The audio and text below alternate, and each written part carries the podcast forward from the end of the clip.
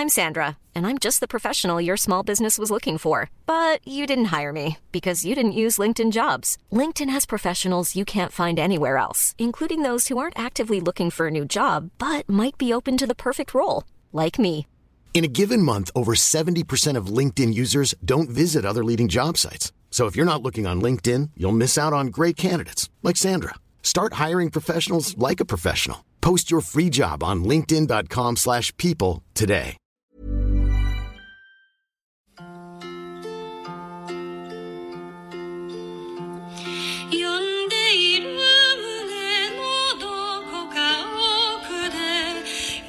Coucou, c'est Mimi.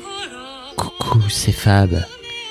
Et bienvenue dans les contrées oniriques du Film Club. Oh là là. Quel kiff, quel petit kiff musical, écoute. Quel kiff pour les yeux et les oreilles que ce film dont on va parler aujourd'hui. Oui. Euh, le voyage de Chihiro Tout à fait, Spirited Away? Tout à fait. En version anglaise et non pas euh, originale, Oui. puisqu'on va pas tenter la prononciation du titre euh, en japonais. Je pense personnellement, j'ai fait allemand. Moi aussi. Et ben voilà, c'est tant pis pour vous. C'est raté. Personne n'a fait l'INALCO ici, personne n'a appris le japonais sur Duolingo. On n'est pas là pour s'humilier. Film de, de Hayao Miyazaki? Himself, le daron, qui le est, OG, qui est sorti. Alors attendez. 2004. hein. Bah c'est ça, hein En tout cas, il a été à Cannes en 2004. Ah ouais, incroyable. Pff, 2002 en France. 2002, waouh, autant pour moi. Comme vous voyez, on a travaillé. De fou. Chihiro qui a 10 ans. Ben non, 20. Ah oui, la, la- la- pas le film, la Oui. personne. Oui, vraiment, j'étais, j'étais premier Doug en mode, ben non, ça fait 21 ans. Je rebois du coca. Oui, Fabrice. Tu l'as vu quand, toi, pour la première fois? Et bah au cinéma. Eh ben moi aussi. Ah dingue, mais on n'avait pas le même âge du coup. Ah bah non. Pas la même expérience de cinéma. Mais donc Car toi, c'est là t'avais où 10 notre- ans. Bah oui, T'es à l'âge de Chihiro. bah oui. Incroyable. J'ai vu Chihiro à l'âge de Chihiro et c'était mon premier cinéma sans mes parents. Non. Oui, où ils nous ont déposé avec ma copine Lola et ils sont partis faire autre chose et nous on a pu voir le film et même aller à la salle d'arcade du Pâté Valence parce qu'à l'époque au Pâté il y avait une salle de jeux d'arcade et faire des jeux d'arcade et même boire un coca. Incroyable. Mais Mm. un peu trauma, non? Mes parents ils ont vu le dessin animé, ils savaient pas. et moi non plus je savais pas, j'étais là Bah ok ouais. c'est un dessin animé. Parce qu'en vrai, Miyazaki, il a fait des trucs trop jolis comme Totoro. Ça, Totoro, vous pouvez 10 ans regarder très bien. même beaucoup plus tôt. Oui. En vrai, je crois que la première fois que j'ai emmené ma fille. Ah non, euh, oui, et to- on regardait Totoro, euh, genre depuis qu'elle avait deux ans, quoi. Tu vois, ça marche trop bien, Totoro. Quand... Non, la première fois qu'on allait voir ma fille, j'ai emmené ma fille à trois ans voir au cinéma Pogno sur la falaise. Parce que Oh. Pogno sur la falaise, Pogno elle est trop bien. extraordinaire, quoi, vraiment. Et la gamine, elle était restée scotchée à l'écran comme ça. Je m'étais dit, bon, si ça tombe au bout d'une heure, elle en a marre, voire même au bout d'une demi-heure, et on se casse. Non, elle était restée euh, complètement scotchée. Euh, ah oui, et toi, t'as, toi, t'as 10 ans. Oui. Non, mais c'est chaud quand même, Chihiro. Bah, c'est peut-être pour ça que quand on a évoqué l'idée de, l'idée de faire un film du studio Ghibli, j'ai dit si Shiro c'est pas mal parce que ça m'a marqué. Euh, c'est entre autres parce que j'étais peut-être un peu jeune pour voir Shiro, même Wow. si euh, ça va, ça m'a pas trauma euh, 4000, tu vois, c'est pas The Ring, mais oui, euh, 10 ans, les parents en cochon, euh, très vite j'étais là, ah bon? Ah bon? Ah bon? Euh, Oui, quelques Et- traumas dans Shiro. Écoute, moi, je crois que je l'ai montré pour la première fois à ma fille autour de 10-12 ans, quoi. Et elle a pas aimé du tout. C'est pareil. Mais pour moi, tu vois, c'était pas aussi violent. Et là, je m'en suis rendu compte en le re-regardant, là, euh, il y a dans genre deux jours. C'était pas aussi violent que euh, Mononoke, qui est ultra euh, gore et ultra Assez hardcore. adulte, ouais, Mononoke. Et qui est, il y a des, y a des animaux qui sont butés dans tous les sens, etc., etc. Le, le fameux sanglier, il fait peur de ouf. Mais en fait, là, je me suis rendu compte à quel point c'était violent psychologiquement, en fait. beaucoup plus que ce que je croyais. Ben alors on va en parler, mais écoute, donc je l'ai vu au cinéma, je l'ai revu deux trois fois depuis parce que voilà les, les Ghibli, mais en vrai je suis pas une grosse grosse, enfin je suis pas une grosse nerd de Miyazaki, j'ai pas vu tous les films du studio, j'ai pas vu tous ses films à lui, et euh, dans ceux que j'ai vus, il y en a très peu que j'ai revu plusieurs fois. Hmm. C'était plus un genre de devoir, tu vois, de bon bah je vais, voilà, j'élargis ma culture ciné, puis c'est pas un devoir très désagréable, mais Oui. j'ai pas été de ces gens qui ont été euh, transportés par les Ghibli comme d'autres l'ont été. Et parmi les rares que j'ai revus plusieurs fois, il y a Totoro et il y a Chihiro. Et en le revoyant, là, ça faisait un petit moment, je me suis rendu compte à quel point, mais ça n'a aucun sens. Ça part hyper vite Ah oui. Et c'est tout de suite confus as fuck. Et même en tant qu'adulte, là, j'étais là, mais D'où ça sort passe? J'ai le premier truc que j'ai fait après l'avoir vu à l'âge canonique de 31 ans, c'est googler Shihiro analyse parce que vraiment j'étais en mode j'ai l'impression que ce film me dit plein de choses que je ne comprends pas pour des raisons de différence culturelle en premier lieu, mais aussi peut-être parce que c'est je sais pas c'est trop allégorique, c'est un autre langage cinématographique. Alors je voulais le faire j'ai oublié. Bah c'est pas grave, j'ai plein de bails. T'as regardé? J'ai écouté Super. un podcast de deux heures et demie. très Merci, très instructif Mimi, du d'avoir- podcast Cinéphiles. Voilà. D'avoir fait le taf. Oui. Euh, mais c'est vrai que effectivement, t'as raison parce que donc il y a toute cette intro où on comprend qu'en fait euh, la famille est en train de déménager et les darons. Pourquoi le daron décide de partir en mode 4-4 total euh, On sait pas pourquoi il s'énerve à un moment donné, il part en couille et puis ils finissent par. En vrai move de Daron qui décide que maintenant qu'il a décidé de rouler par là, c'est par là, tu vois. Je suis là, j'y crois un peu. Ok. Et, et en fait, euh, les, les darons. Shiro a pas du tout envie d'aller dans cet endroit qui semble. Le daron, il pense que c'est un, un thème, euh, un, Un parc parc à thème. un parc à thème, euh, et que c'est un parc à thème abandonné, etc. Ils finissent par trouver de la bouffe. Ils mangent de la bouffe, et en fait, ça bascule en une demi seconde où il f- la nuit tombe et elle, elle croise pour la première fois Aku, qui lui dit Non, il faut que tu te barres, il faut que tu te barres. Et en fait, ces darons, instant se sont transformés en cochons.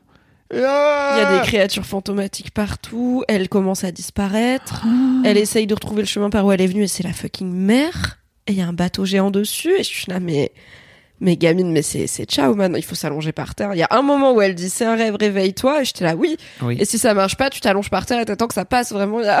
Moi, je suis pas là en mode, d'accord, je vais trouver un job à la chaudière et tout.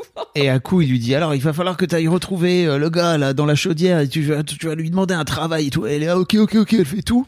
Et puis, en fait, c'est finalement que le lendemain où elle, j'avais oublié ça, qu'elle craque totalement Oui. quand il lui donne à manger et qu'elle se pose enfin, où elle, elle vient d'aller voir ses parents.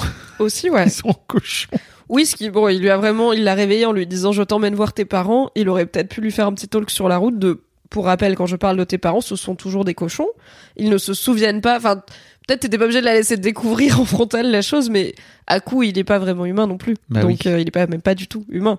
Donc, c'est pour ça aussi qu'il est pas, il est gentil avec elle, mais il y a des trucs d'empathie qu'il a pas, quoi. Vraiment. et puis, on est sur la survie, quoi. Bah, c'est ça, ouais.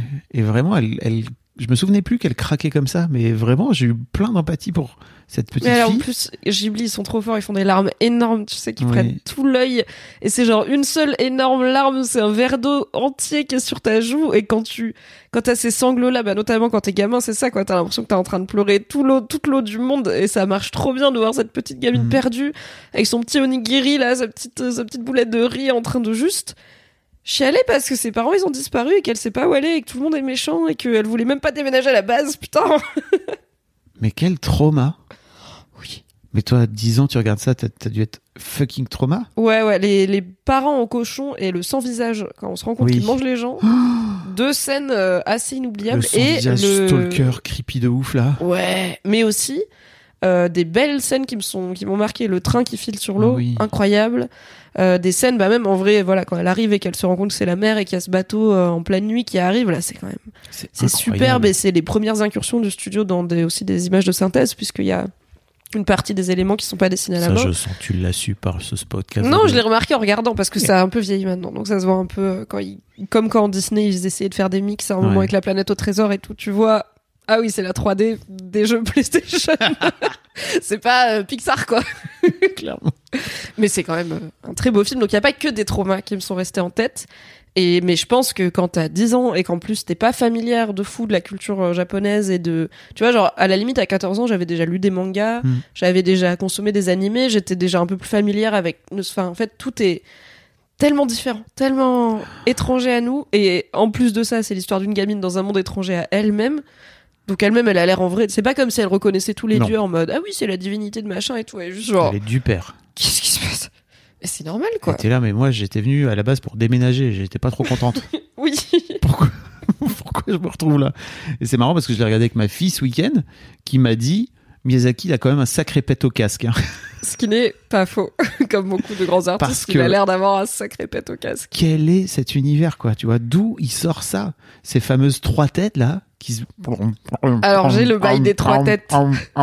Qui sont dans la qui sont dans, la, dans, la, dans les appartements de Yubaba, là. La sorcière. Mais what the fuck? Alors en fait, c'est là où il y a aussi plein de niveaux de lecture que tout simplement on n'a pas parce que c'est un Oui. film japonais et qu'on connaît pas bien cette culture. Tout comme euh, si tu connais pas euh, les créatures folkloriques euh, occidentales et que tu regardes un film sur euh, le lapin de Pâques, t'es vraiment en mode oula, qu'est-ce qui se passe?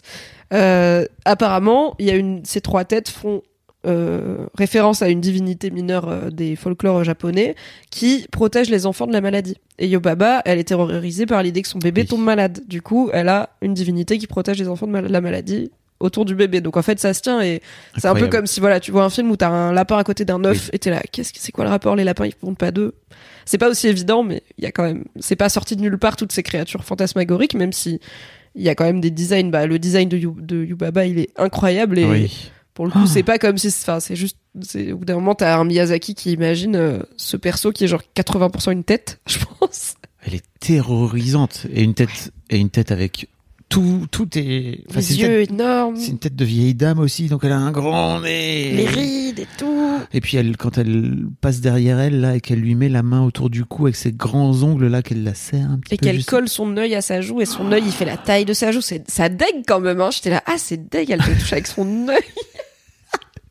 Egg face. Petite référence à Succession. Si vous l'avez pas vu. Et du coup, maintenant que tu l'as revu fraîchement, pour toi, il raconte quoi ce film? C'est quoi l'histoire? C'est quoi les bails? C'est quoi le message peut-être?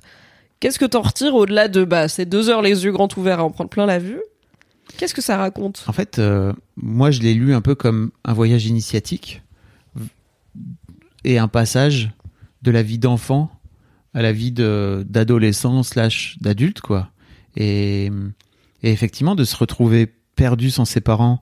Alors certes à 10 ans c'est un peu jeune, j'entends bien, mais il y a aussi un, je sais pas, tu vois à quel point dans la culture japonaise il y a un vrai truc comme ça, tu vois, de passage de passage de rituel. C'est vraiment le moment à 10 ans où t'as plus besoin de tes parents euh, pour tout faire quoi tu vois tu peux reprendre un peu de liberté tu peux commencer à aller te balader tu peux commencer à, vivre un peu ta vie sans pour autant effectivement être adolescent t'es vraiment pré-ado mais t'as plus besoin de tes parents pour survivre et euh, bon en tout cas moi je l'ai lu comme ça pour moi il y a un vrai truc de bah en fait voilà tes parents ils sont plus là parce qu'en plus euh, ils se sont comportés comme des cochons et qu'ils sont hyper sans gêne elle elle a tu, tu sens tout de suite en fait qu'elle a pas envie d'y aller qu'elle euh, elle est contre Mm. la volonté de ses parents. Elle suit pas, hein, elle est vraiment là. Non mais arrêtez.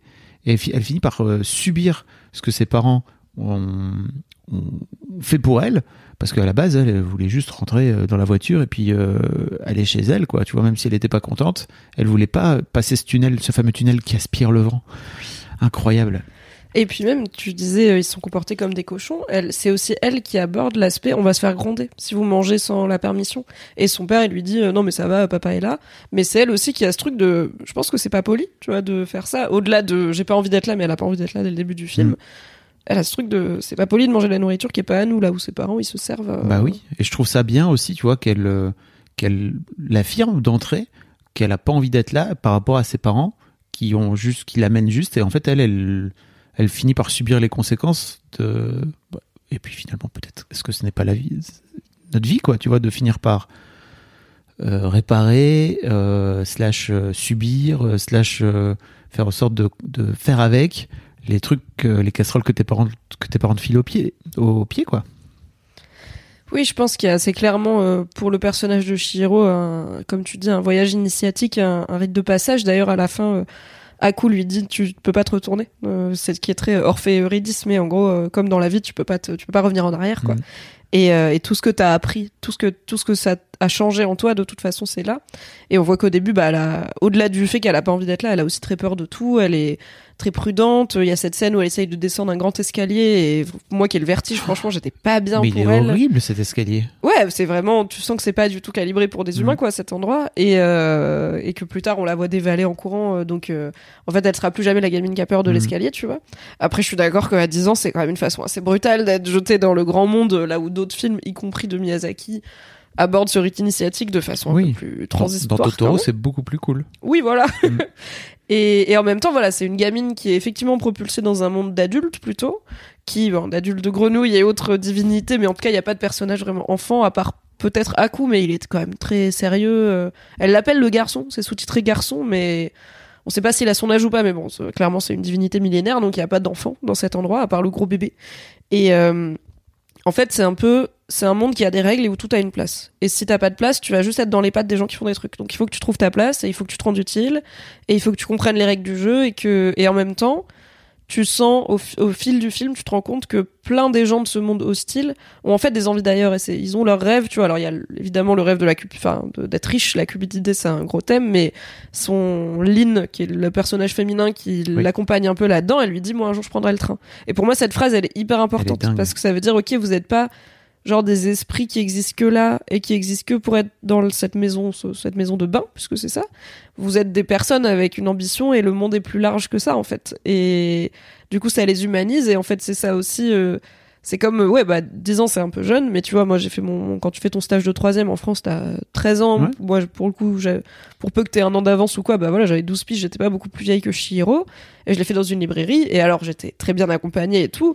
Mais je me suis quand même retrouvée à 12 ans euh, à 10 heures du matin avec des vendeurs qui étaient là. Bon on t'a expliqué les bails. Maintenant on va bouger des cartons on va encaisser des gens. Enfin let's go tu vois. Trop la bien. librairie elle ouvre et les Mm. gens ils rentrent. Et tu vas taffer quoi. Et on va faire l'inventaire et tout. Et bah soit tu paniques soit tu fais des trucs et au début tu les fais pas bien et on voit qu'il y a le galère mais Ouais. t'apprends quoi Puis Et- c'est un peu comme euh, c'est l'entrée du collège, tu vois, 10 ans, c'est que t'as terminé le, la, t'as terminé la primaire et tu rentres au collège et bah effectivement souvent en fait tes parents peut-être ils te laissent aller euh, de façon un peu autonome. euh. je trouvais ça trop cool, franchement. Et j'avais totalement zappé la révélation de qui est Aku. J'avais Mais moi aussi complètement oublié.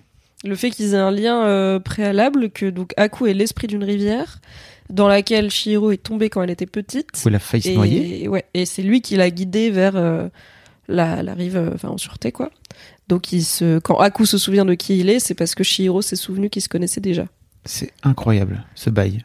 Ça m'a un peu mis la larme à l'œil en fait. Ah ouais? Bah Ah, ouais, écoute, j'ai Bah été- dis-moi, pour... moi je me suis dit un peu genre ah c'est peut-être trop peu, genre je suis là, en- à quoi ça sert qu'ils se connaissent déjà, tu vois, genre j'étais un peu en mode d'accord, Mais du coup dis-moi pourquoi ça t'a touché. Bah parce qu'en fait il lui a sauvé la vie.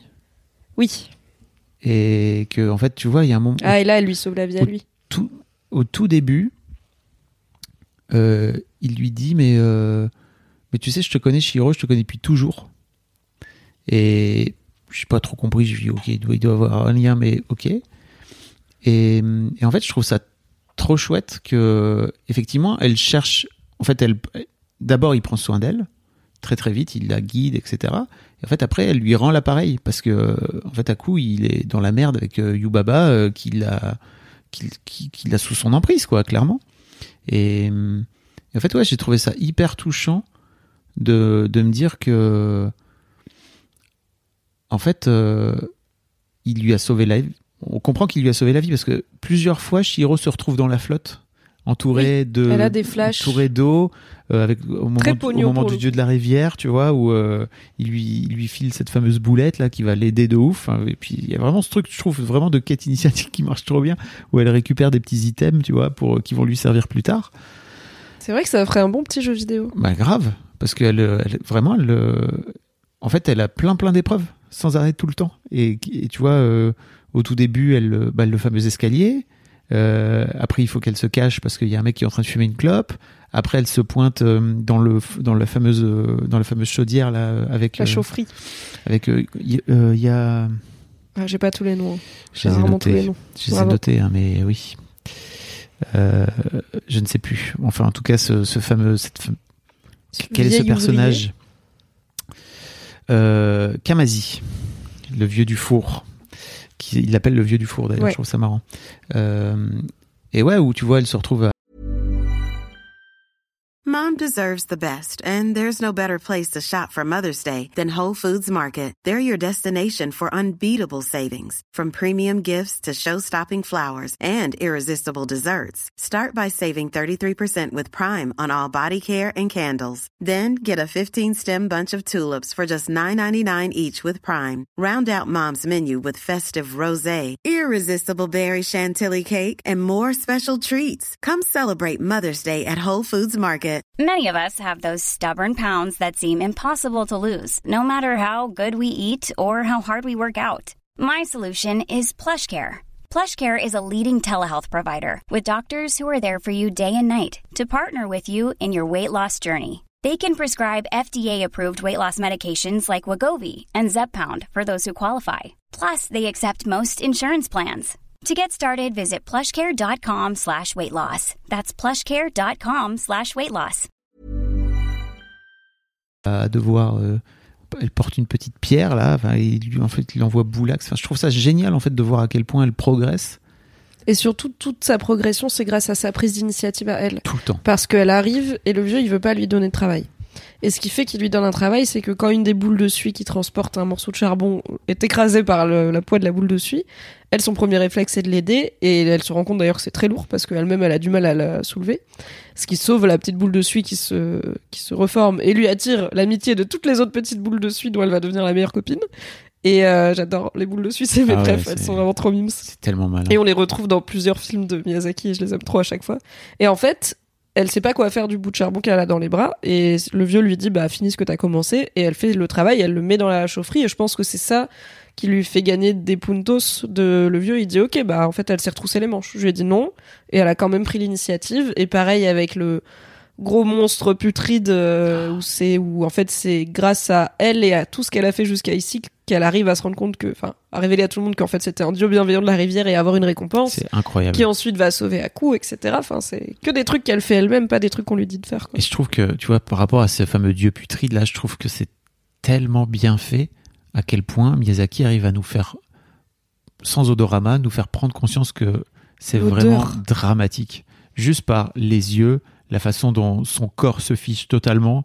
Enfin, Et elle a un frisson. Oh La première fois qu'elle sent l'odeur du gars, il y a tout son corps qui se hérisse comme un courant électrique. Et j'étais là, c'est vraiment génial. un frisson de dégoût n'a jamais été aussi mieux illustré, quoi. C'est tellement génial. C'est vraiment tellement brillant, quoi.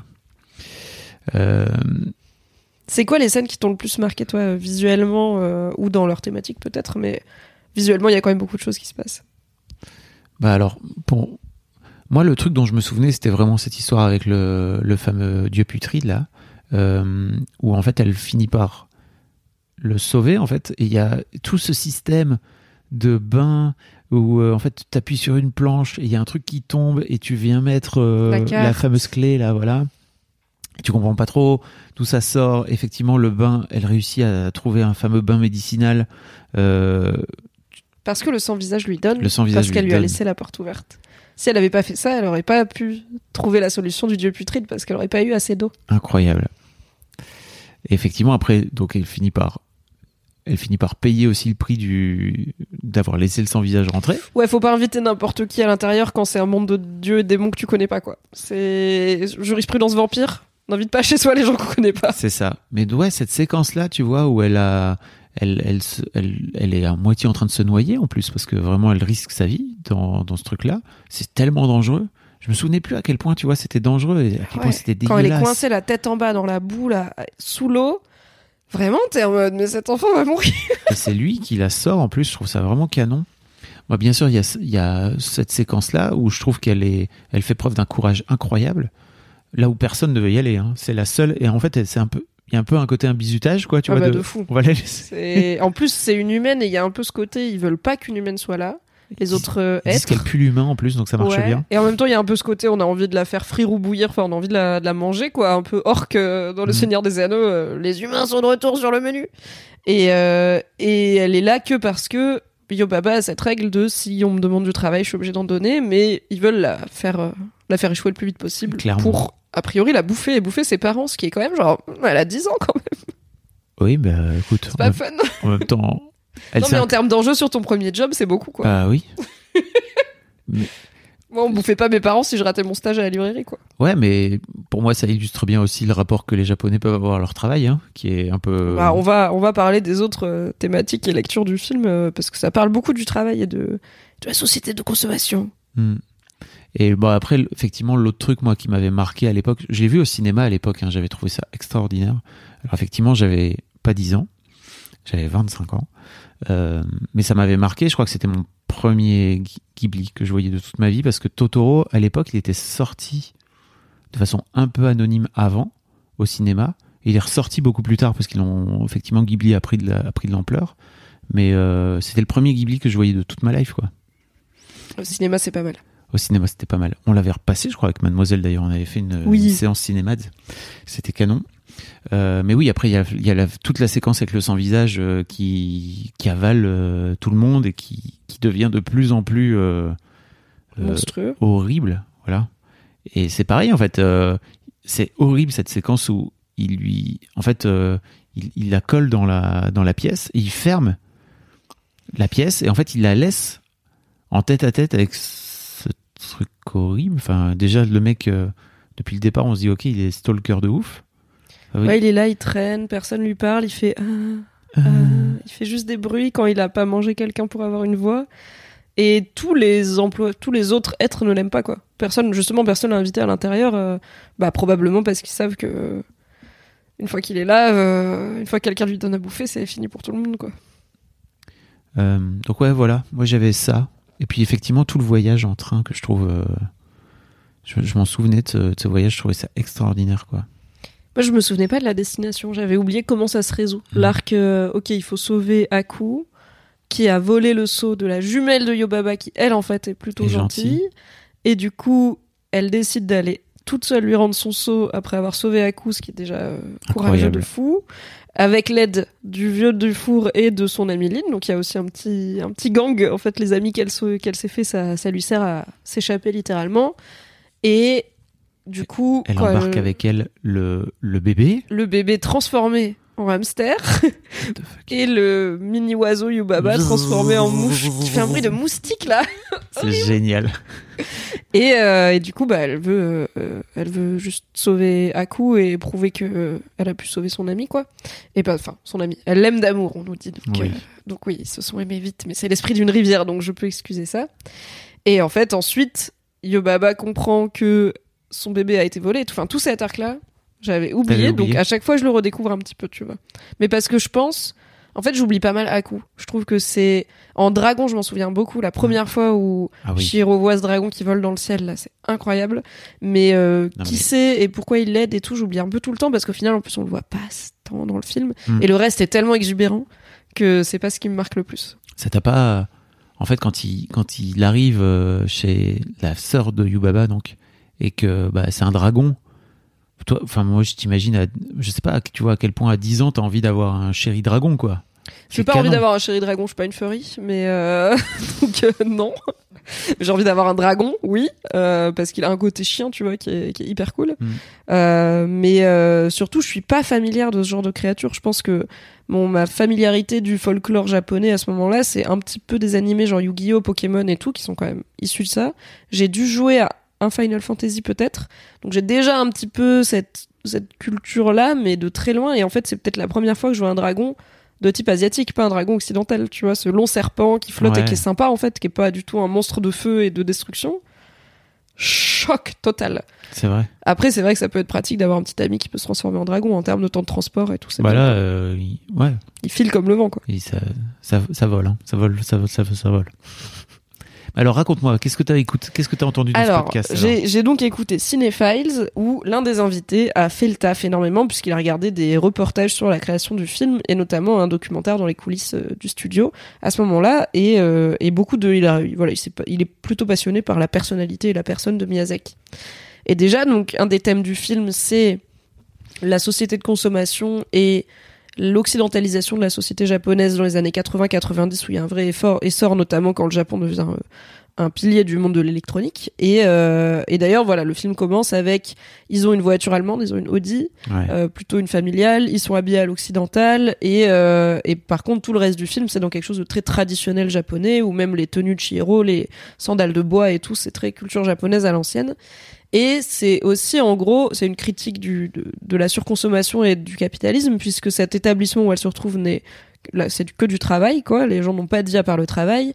Yobaba, on sent qu'elle est, elle, Yobaba, elle est menée par l'appât du gain, puisqu'elle est pleine de bijoux. À chaque fois qu'on la voit, elle est en train de faire ses comptes, de compter des, littéralement des sacs d'or et des pierres précieuses en mode Picsou. Et aussi, elle, ses appartements, ils sont très occidentalisés. C'est Versailles, quoi. C'est, c'est pas Ouais, du tout vrai. le luxe à la japonaise. Donc il y a aussi cette appât pour une consommation et une, un côté nouveau riche, mais qui en plus est loin de la culture japonaise et qui est plutôt une culture euh, occidentalo-européenne, alors que les autres personnages euh, sont dans un Japon euh, beaucoup plus traditionnel. Et en gros, tout l'arc des personnages et notamment du sans visage le sans visage il, enfin, il, il agit sur la cupidité Mhm. des gens. Et c'est ce qui fait que les employés des bains se mettent en danger c'est qu'ils sont mus par l'appât du gain. Et en fait ce qui marche c'est quand Shihiro c'est la seule qui arrive à apaiser le sans visage parce qu'elle lui dit je veux tu n'as rien que tu peux m'offrir. Je ne veux rien de ce que tu veux me donner. Donc t'as tout ce côté. Elle est tellement déterre. ouais. Elle est courageuse hein, de fou. Et surtout, en fait, elle sait ce qu'elle veut. C'est-à-dire que 10 piges, euh, ok, on t'offre euh, plein d'or. Non, merci. Je veux surtout pas. dans un monde où l'or ça a l'air d'être hyper important quoi Ultra important. Elle pourrait se dire, je vais acheter mon ticket d'au revoir, mais non, elle veut sauver son ami. Incroyable. Et euh, bah, le fait que le monstre putride ce soit un esprit de la rivière littéralement pollué par des objets humains puisqu'elle tire un vélo et en fait c'est une rivière que tu vides Ouais. tu vois c'est quand ils vident les canaux à Paris un- et qui drainent le fond là ça ressemble vraiment à ça. Donc c'est aussi littéralement un esprit pollué par ce qui est advenu du monde. Et euh, Miyazaki a un lien à la nature euh, qui se voit dans énormément de ses films. Et du coup c'est aussi une critique d'à quel point on, on abîme la nature et le fait que Aku bah, soit un dragon qui est aussi un esprit des rivières et tout ça rentre dans cette idée de à trop courir après l'appât du gain et à trop se tourner vers Ah oui. une vision occidentale du bonheur, on oublie euh, déjà nos racines euh, culturelles et de prendre soin de la nature qui nous entoure, des gens qui nous entourent. Et en fait, les personnages qui ont un arc positif, c'est ceux qui s'éloignent plutôt de, de l'appât du gain. Et bah, les parents de Chihiro, euh, ils sont là parce que euh, ils sont mis à se baffrer sans penser aux conséquences et c'était pas leur nourriture. Et d'ailleurs, bah, quand Chihiro elle dit euh, on va se faire gronder, son père il dit t'inquiète j'ai de l'argent. Il lui dit j'ai du Ouais. cash et j'ai ma carte. C'est ça, comme si ça pouvait tout résoudre Je peux, y compris offenser une sorcière. Ouais. Clairement, Yobaba, elle est là, j'adore la thune, mais ça ne suffit pas. Et, euh, et du coup, voilà, c'est une lecture plutôt anticapitaliste du film, mais aussi, Miyazaki, c'est une personne qui est très travailleuse, qui a une éthique de travail, une discipline de travail assez maboule, qui n'est pas forcément une personne fun avec qui travailler, hein, on va pas se mentir, et qui, même si on peut déceler une tendresse dans ses films, en fait, euh, ils disent le, le propos de Shiro, il est assez dur. C'est en fait, gamine, tu bosses, tu trouves ta place dans la machine, effectivement, et il n'y a pas d'autre choix, littéralement, tu vas mourir. Et apparemment, il était avec parfois un peu désespéré des jeunes animateurs qui l'entouraient sur ce film, parce que Miyazaki, sa philosophie, c'est il faut pas juste observer, il faut observer et imaginer en même temps. Donc t'observes le monde et t'imagines ce que tu pourrais lui rajouter. Et par exemple, pour la scène où euh, Shihiro essaye de faire prendre à Aku euh, une boulette amère quand il est en Mhm. dragon parce qu'il est blessé, il veut pas la manger parce que c'est un animal blessé, quoi. Et Miyazaki, il a essayé d'expliquer à ses équipes, vous voyez quand vous essayez de donner une- un médicament à un chien et qu'il veut pas le prendre. Et les gars étaient là, non. Ça, vous avez jamais essayé de donner un... Vous avez déjà joué avec un chien Les gars étaient là, non. Ils étaient là, ok. Et il les a emmenés dans un chenil pour jouer avec des chiens et s'en occuper pour qu'ils puissent voir comment ça se passe. Et il y avait apparemment beaucoup de choses où il était là, vous voyez ça? Et les gamins qui étaient, enfin les gamins, les jeunes qui étaient Mm. dans un monde beaucoup plus urbanisé que Miyazaki et qui n'avaient pas cette philosophie de regarder et imaginer en même temps, n'avaient même pas la base, ils n'avaient pas regardé. Quoi. Donc, il, leur a- il veut que les gens regardent. Et c'est pour ça qu'il fait des films où on voit beaucoup de, de belles choses.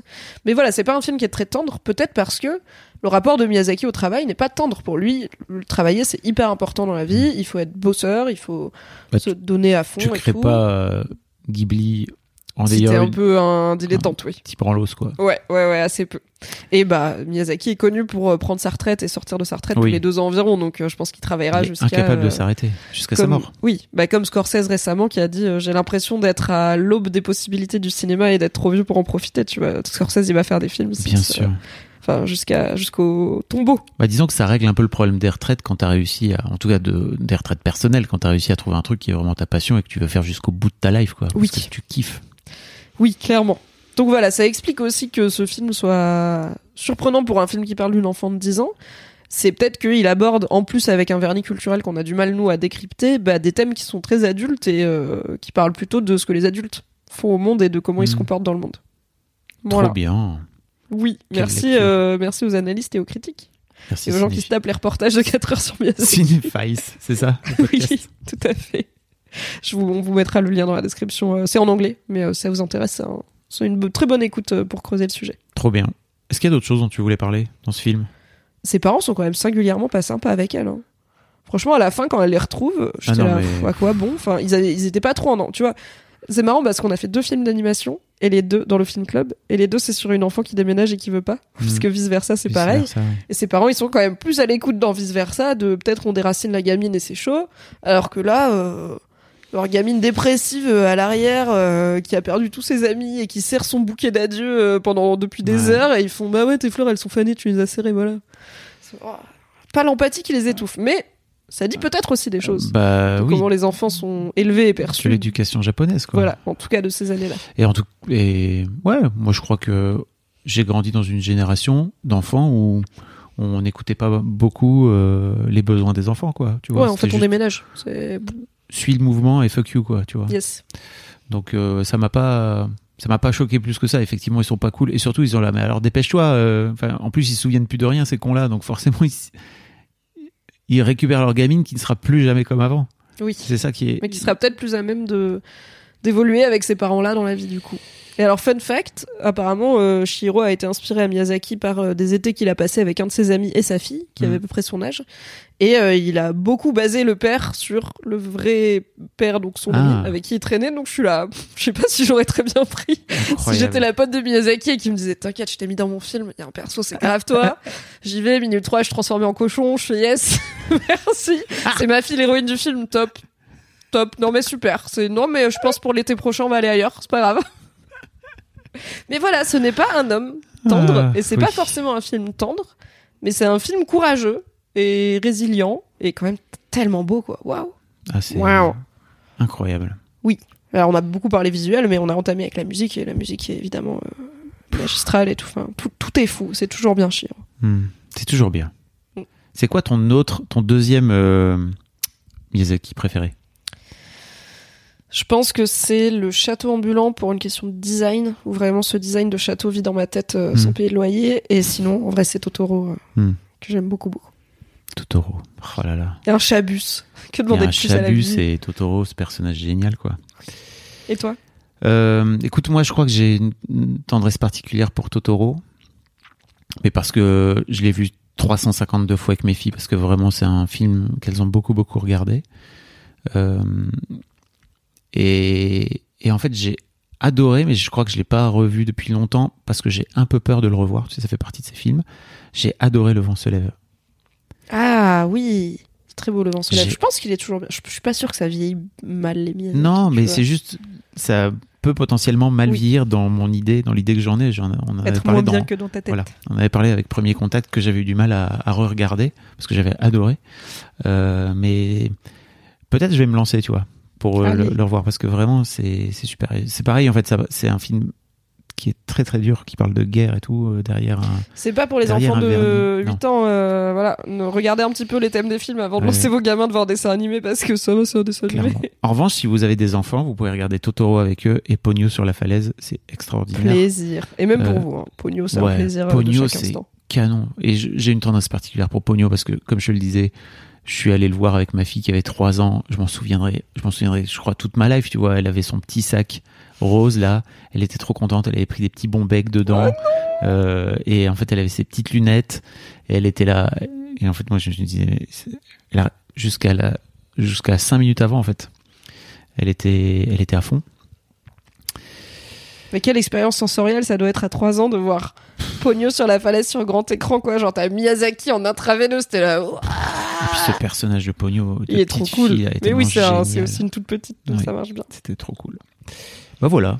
Merci Miyazaki, Merci. merci, Fabrice. Rendez-vous la semaine prochaine pour la bande-annonce du prochain film Tout à fait. Passez une bonne semaine, des bisous. également.